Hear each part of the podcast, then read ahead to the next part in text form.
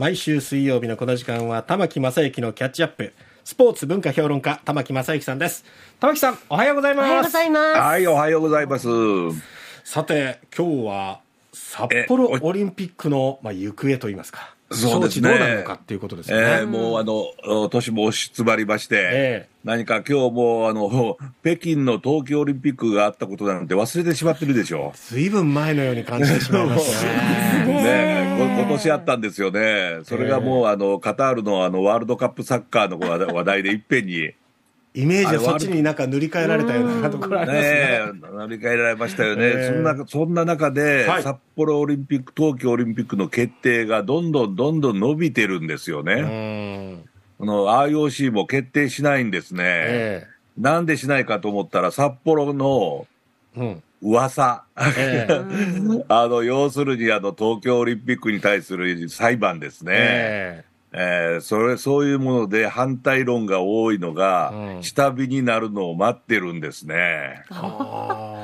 というのは、札幌以外にね、やるところがな,、まあ、ないんですよ。なるほど、ね、で他にね、ソルトレークシティがね、ええ。立候補しましてますけれどもね、ロサンゼルスオリンピックの後でしょ、あものすごいそうですね、えー近近所なんですよね。えですから、札幌であってソルトレークでやろうというのが、どうも IOC の意向らしいんですよ。えはあでですからね、あのもう少し決定を伸ばして、うん。2つの都市を一緒に決めようというような動きになってるみたいですよ。とそれは30年とその次の34年もってことです34か年ですね。ですからあのあーパリとロサンゼルスを夏の大会あの2つ一緒に決めましたよね、うん。そのやり方をもう冬でもやろうと、うん、ただここでね、ものすごく残念なのはね、はい。あの JOC の方とかね、日本の、まあ、スポーツ関係の方、それから組織委員会の会長をやってた橋本聖子さんとかが、はい。あの札幌でやるんだっていうことを言わないんですよね。うん。うんあの、なんかい、あの、世論がどうなってるのか、あの、札幌市民の賛成が50%なかったら困るとかね、えなんかそんなことばっかり言っておられて、ええ。札幌でなぜやるのかっていうのを言わないんですよえね。うん。これ面白いですうね。ん。理由ないんですね、やる理由が。そういうことですよね。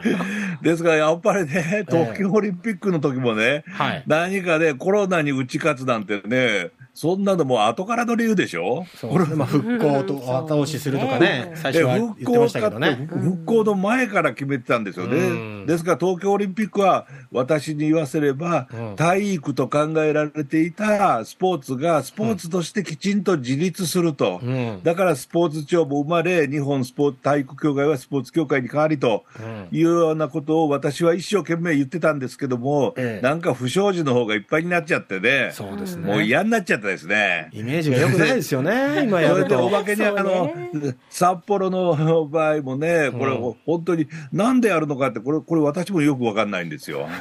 玉木さんに分かんなかったらみんな分かんないでそうそう、すね僕らも全然わかんないもんですよ。ほんね。で、そんな時に、東京オリンピック、パラリンピックの予算がうん会計検査院によってまた変わりましたね。おう1兆4200億,、えー億円ぐらいだったとか、1.7兆円、1億7000万円あったと。でしたね。増えちゃったんですね増えましたよね。これもね、おかしな話でね、え新国立競技場の建設費なんて入ってるんですよえ。うね。ん。えだって新国立競技場ってオリンピックがあってもなくても作らなきゃいけなかったもんなんでしょ？うん。でそういうスポーツに対する考え方が全くない中で、ええオリンピックを利用してお金を使ってるんですよね。うん困ったもんですね。ですねですから札幌なんかでも一体な何のためにやるのかっていうのをね、ここ今こそ言ってほしいですよね。うん。で、今こそ言ってええくれて、おまけに、こんな、あの、明朗な会計でやるんですよっていうことを決めてくれればね。うん。また、だから今ね、私はね、札幌を承知した方がいいと思うんですよ。承知した方がいい？はい、ほうほう。承知に立候補、もうどんどんもう承知して、というのは、絶対に隠せないでしょ？うん。うん。あのお金のことなんか、そうですね。全部今今更ね、ええ。これはあの、えー個別の契約ですから出せませんなんて、そんなこと全然言えませんよね。うん。だだから何のためにやるのかっていうことも、お金のことも全部表に出ると思うんですよね。うんでそうなったらいいと思うんですけども、どうもならないようだから、一番困ってるのは IOC みたいですね。やるところがない。うん。でそんなところで、えどうも手を挙げそうなのがサウジアラビアですね。え？いえや、雪と全く関係ない。ですよね。地域ですよね国内？もしにかして、2000ね。2029年のアジアの、はいえー冬季大会やりますよ。サウジで。どうやるんですか？ほんで、未来都市で、を作ってるんですよ。さ、ちょっとした山岳地帯がありまして、そこにネオムっていう未来、未来都市がありまして、はい。そこのトロヘナっていう、あの、まあ、リゾート地を今開発してるんですね。ほうほう。砂漠の中の山岳地帯の全くの人工的な街です。はってことは雪も人工で？全部人工ですね。はあ。すごいですね。お金があれば。これをオリンピックの競技をやる規模で作るとかなると相当な金額になりますいやよね。ーすごいですね。え まあ、なんと言いますか、まあ、今までに、それこそ散々お金が入ってきたオイルマネーをそこにつぎ込むんでしょうかね。ええ。まあ、あの、カタールでワールドカップがあったのも、はい。と同じようなやり方ですよね。はあ、そうでしたよね。競技場えをえ冷やす設備作ったりもしあましね、る意味では、うん。ある意味ではイスラム圏の国々がうん。国際社会の中にこうして入ってくるのも悪くはないのかもしれないんですよね。うん。なるほどでカタールの場合もいろいろ問題ありましたよね、同性愛者に対する差別が残っているとかはい。でもそういうのが表に出ましたからね、うんあのだからこれを、だから札幌でやるよりこっちでやった方がいいのか、それとも札幌で、えー思いっきりこう、なんていうんですか、明る明朗会計でやった方がいいのか、うん、その辺をね、きちんと言わなきゃいけないのに言わないんですよね。そうですよね。世論がどうのこうのってね、やっぱ言わずにリーダーの人はね、こうしたらいい、こうすりゃいいんだっていうことを言ってほしいですよ言ねって。ほしいですね。というの、えーというのが私はものすごくイラついているところですね。今年はもうなんかイラついて、今年は終わりそうな感じで。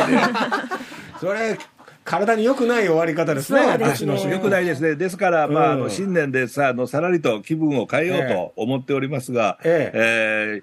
ーイスラム圏って今今言いましたけども、うん。イスラム教を作った人はご存知ですよね。ムハンマドというはい。マホメット。ええこの方、な、どのぐらい、何年ぐらいの方かご存ご存知ですか？えー年数までは、えーこの方、実はね、あの、聖徳太子なんかが活躍していた日本の時代、でですから600年前後ぐらいにあの一番活動されてるんですね。ええですからあの、キリストが生まれたよりも600年ぐらい後なんですよね。とねということは、今から600年前のキリスト教を考えたら、え結構殺し合ったりいろんなことしてたんですよ。ですからイスラム教もこれからだんだん成熟してくると思うんですうね。